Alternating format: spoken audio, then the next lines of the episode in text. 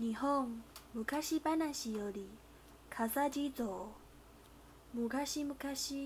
あるところに貧乏だけど心優しいおじいさんとおばあさんがいましたある年の大晦日のことですおじいさんとおばあさんは二人で傘を作りましたそれを町へ持っていて売りお正月のお餅を買うつもりです傘はいつつもあるから文字ぐらい買えるじゃろうお願いしますねそれから今夜は雪になりますから気をつけてくださいね。